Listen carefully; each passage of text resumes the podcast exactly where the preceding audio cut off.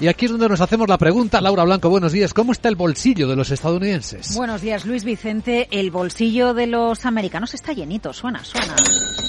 Bueno, la frase acuñada por James Carville, la recuerda, representó la campaña electoral de Bill Clinton en 1992. Es la economía estúpido, marca en buena medida la jornada electoral de hoy.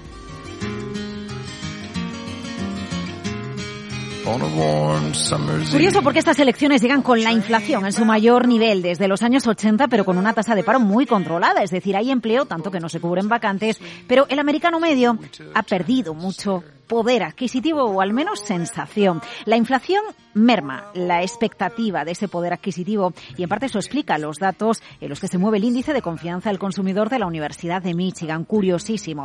Está en zona de mínimos históricos, que solo se marcaron en los 70, en la crisis del petróleo, en el arranque de los 80, todavía con Jimmy Carter al frente del país, eh, bueno, o con la crisis financiera de este siglo XXI. Y en buena medida ese contexto está explicando esa falta de confianza y el daño que hace la inflación que Biden solo tenga la aprobación del 40% del electorado. Curioso, no obstante, que la confianza esté mucho peor que cuando estábamos en casa en el COVID con la pandemia. Bueno, la confianza no siempre refleja lo que tenemos realmente, lo que tenemos en el bolsillo. Fíjate, el efectivo de los hogares americanos está cerca de niveles récord. Sí, sí, récord. Y no solo eso, los consumidores americanos que tienen cash lo están utilizando para ir a restaurantes, para viajar, para comprar coches, bueno, menos de lo de comprar coches, lo mismo que hacemos aquí, vivir lo que no vivimos en pandemia.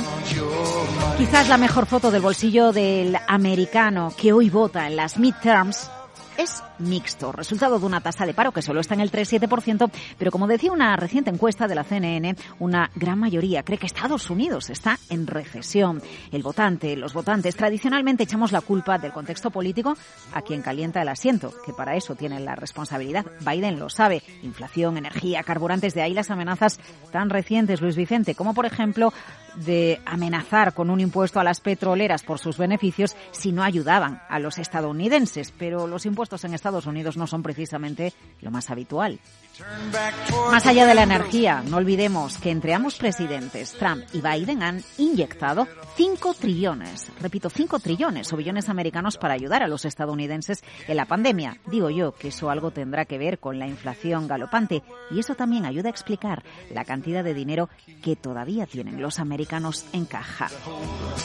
Algún dato más. Una de las preocupaciones de los americanos, eh, bueno, las seis subidas de tipos de interés que lleva la Reserva Federal este año porque encarecen los créditos hipotecarios ya por encima del 7%, algo no visto en 20 años. Y curioso, según una encuesta de Reuters Ipsos, las personas todavía no están cambiando mucho su estilo de vida diario en respuesta a la inflación. Cuando se les ha preguntado una lista de cambios de comportamiento en respuesta a la escalada de precios, por ejemplo, reducir el ahorro, cancelar o ir a por marcas más baratas, el 80% de los encuestados dice que ninguna de las anteriores.